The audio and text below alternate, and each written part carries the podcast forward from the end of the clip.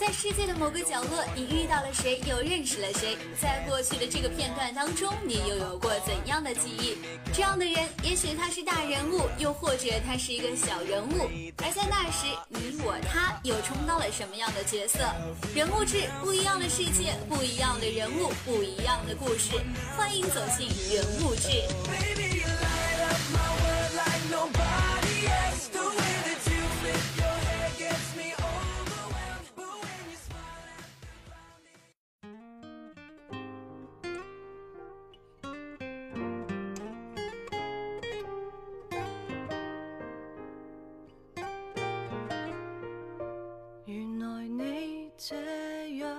珍惜我？从前在热恋中都未听讲过，别说这种行货，哪里留得住我？到底是为什么分手你很清？来来来来，亲爱的朋友们，大家下午好，这里是人物志栏目，我？是糖糖。不知道大家有没有看最近电影院很火的《春娇救志明》呢？糖糖只想说，大家赶快去看。春娇志明系列拍了三部，历时八年，这是余春娇的八年，也是杨千嬅的八年。在这八年中，某种程度上，他们都完成了对于生活的重建。二零零九年二月十九日，化妆品店销售余春娇在公司后巷抽烟时，遇到了广告公司职员张志明。那时，杨千嬅正在同广告公司公关丁子高交往。他们在朋友办生日 party 的 KTV，他们在朋友办生日 party 的 KTV 包间相识，丁子高主动过来打招呼，自我介绍说自己也做过艺人，然后在杨千嬅面前一口气唱了五十首歌。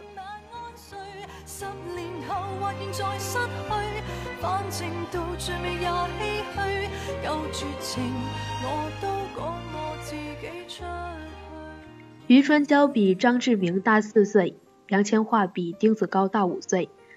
彭浩翔找到杨千嬅让她出演余春娇时，她曾经想过拒绝，因为戏里戏外都要带着姐弟恋的标签，压力很大。但彭浩翔很坚定，春娇只能杨千嬅来演。二零一七年四月二十八日，春娇志明系列的第三部《春娇救志明》上映。余春娇终于等到总也长不大的张志明决定担起责任，唱着余春娇搭救张志明，搭救了他的整个生命，赐他深情。单膝跪地掏出了戒指。二零零九年到二零一七年，余春娇度过了与张志明分分合合的八年，始终在寻求一份内心的安全感。看似终成正果，杨千嬅也度过了余春娇的八年。并在这八年中完成了身为杨千嬅的人生重建。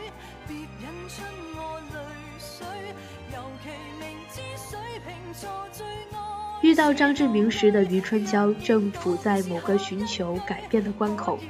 人到三十，有相处了五年的男朋友，工作不上不下，生活看上去像是一部按部就班运转的机器，平淡乏味，但心里蠢蠢欲动却一直都在。杨千嬅的处境要比余春娇糟一些，在遇到丁子高之前，她正在遭遇一番中女危机。少女不是少女，成熟女人还不够成熟，事业进入瓶颈期，唱片销量一度只有八千张，惨淡的让她想要放弃。参演的电影大多数也是喜剧。以三十出头的年龄继续在荧幕中扮演各种傻白甜，杨千嬅自己也有一点尴尬。二零零六年，杨千嬅与陈奕迅合作拍摄了电影《每当变幻时》，她出演一个为了离开原有阶层而错过爱情的女性，这是她转型之作。电影口碑不错，但票房不佳。完全不知道自己要怎么办，演少女不行，演独当一面的女性也不行。在那之后，三年没有人找我拍戏。杨千嬅说：“笑容都分一到十很多种。”她努力学习，面对媒体对答如流。晚上回家一个人的时候，却感到恐惧，恨不得十八小时都在工作，睡眠也不想要，好像只有这样才能够带来安全感。他的个人感情更是一路坎坷。在丁子高之前，杨千嬅唯一公开承认的一段恋情是和郑中基，但两人只相处了几个月便宣布分手。提出分手的是杨千嬅，对外给出的理由是性格不合，但备受煎熬的人似乎也是他。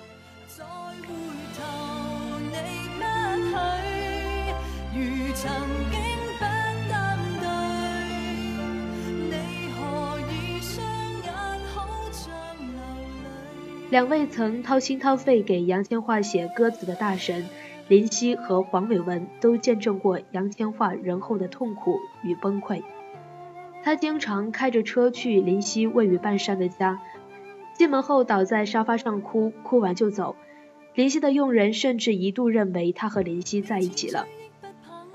在黄伟文为杨千嬅写的《可惜我是水瓶座》中。其中一句“拿来长岛冰茶换我半夜安睡”，并非空穴来潮。《春娇救志明》上映前，黄伟文曾在社交网络上回顾了那个时刻。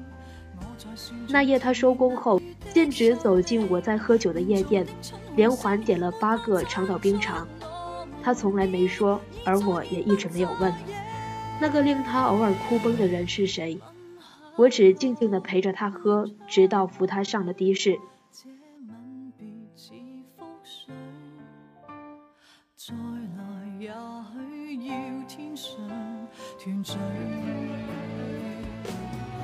嘴下从不留情的香港媒体，逮到机会就会对他展开一阵群嘲。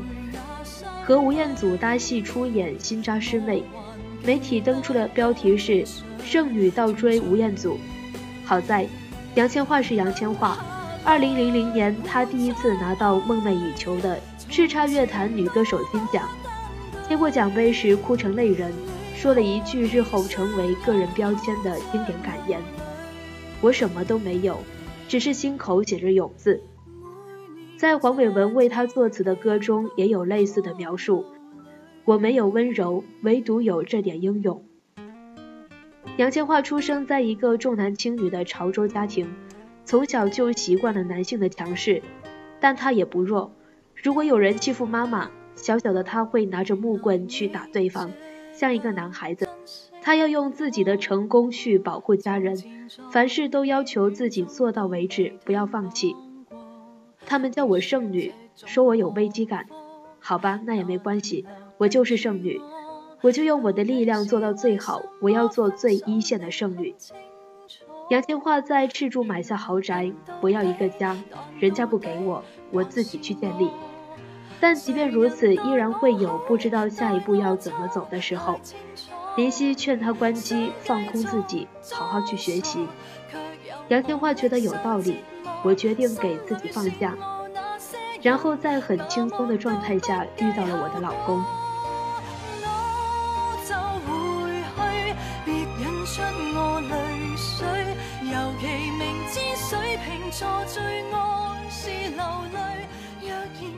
余春娇的确从张志明那里得到了他想要的新鲜感，他会给他发来一串乱码，但倒转手机一看，是一句“我爱你”。他会带他捉弄警察，屎尿屁的段子经常挂在嘴边，还会把干冰倒进马桶，制造人间仙境的感觉。丁子高也一样，让杨天化觉得不一样。KTV 相识后，杨千嬅每天都会收到来自丁子高的奇怪短信：今天跟谁吃午饭？等一下要去哪里打球？事无巨细的汇报每日行程。杨千嬅一度认为是误发，但丁子高的解释是想让你知道我生活的很健康。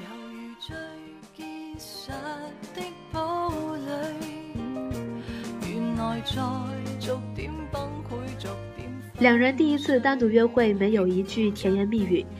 丁子高全程都在吐槽杨千嬅，吐槽她不运动、穿衣服品味差、唱歌气不够，飙高音来证明自己的力量。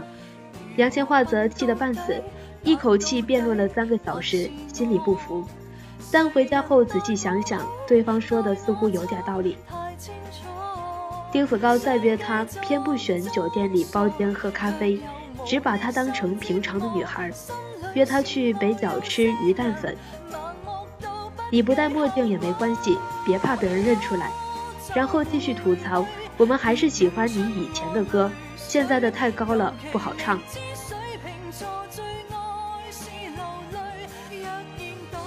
一次约会后，杨千嬅开车送丁子高回家，负责指路的丁子高突然指着前面的一条路说：“你不用怕的，我在这里，你只要一直往前开，就不会有问题。”从那一刻起，杨千嬅从心里接纳了丁子高。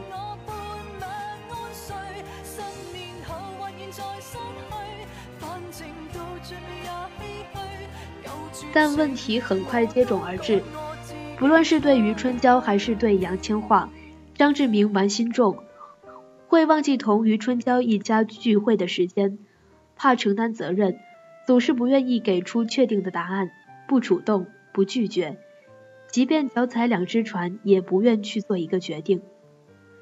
丁子高在香港媒体中风评极差，同李彩桦、卢田儿、傅明宪都传过绯闻，是出了名的花花公子。两人相处一直伴随着媒体的嘲讽和指摘，姐弟恋不断被唱衰。难堪重压的丁子高决定去上海避避风头，暂时与杨千嬅分开。三周后，杨千嬅接到丁子高的电话，他说：“我想继续试，经历一下同你在一起，在这件事上我要争取。”在电话筒那一端的杨千嬅哭得不行，眼泪从心里涌出来。那颗心里的感觉真的不懂形容。两人去韩国旅行，丁子高嘱咐杨千嬅一定要穿长裙和高跟鞋，因为要参加化妆舞会。杨千嬅一身华服准时赶到，结果却被领到了烧烤店。怕裙子染上味道的烈女当场发作，直到丁子高把她拖到了四楼。转角的一间意大利餐厅被包下来。门前的牌子上写着杨千嬅的生日 party，朋友们和丁子高的妈妈都在，大家开始拍照切蛋糕，杨千嬅一动不动，像看到外星人一样傻在那里。丁子高跪下，掏出钻戒盒，因为紧张的满手是汗，差点没捏住戒指。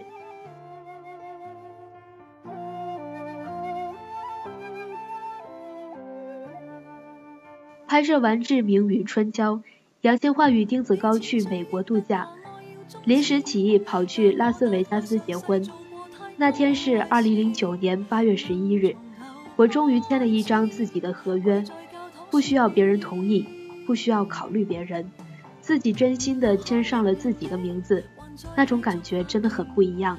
杨千嬅说。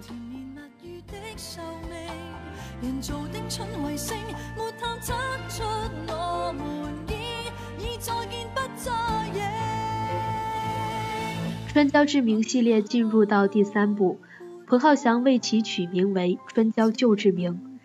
在于春娇的搭救下，张志明尽管依然爱玩，但也开始越来越靠谱，越来越确定，越来越想要珍视这份感情。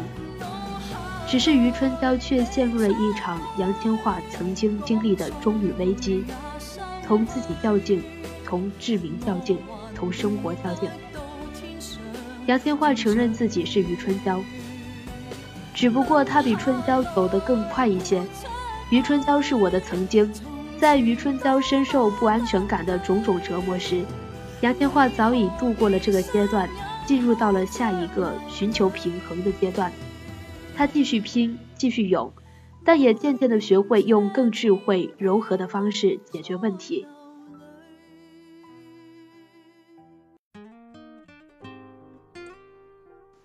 余春娇终于等到了张志明的承诺，戴上了对方递过来的戒指。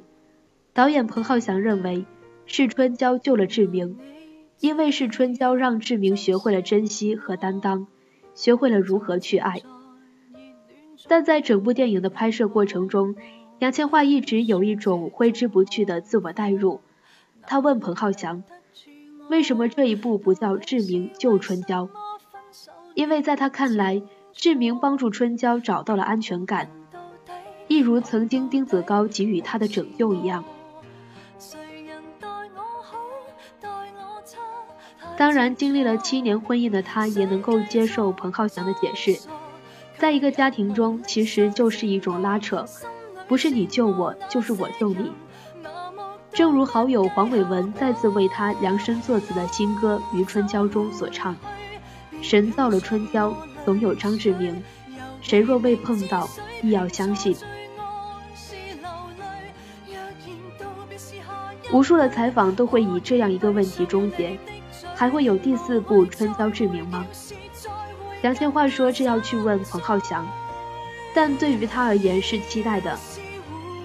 再过五年、十年，我真的五十多岁了。两个白发的老人牵着手去逛公园，那真的是岁月。”他顿了一下，歪着头想：“那真的是岁月特别的地方。”